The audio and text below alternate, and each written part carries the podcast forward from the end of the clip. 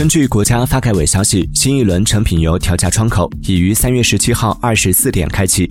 从国家发改委获悉，本次油价调整具体情况如下：国内汽柴油价格每吨分别提高七百五十元和七百二十元。全国平均来看，九十二号汽油每升上调零点五九元。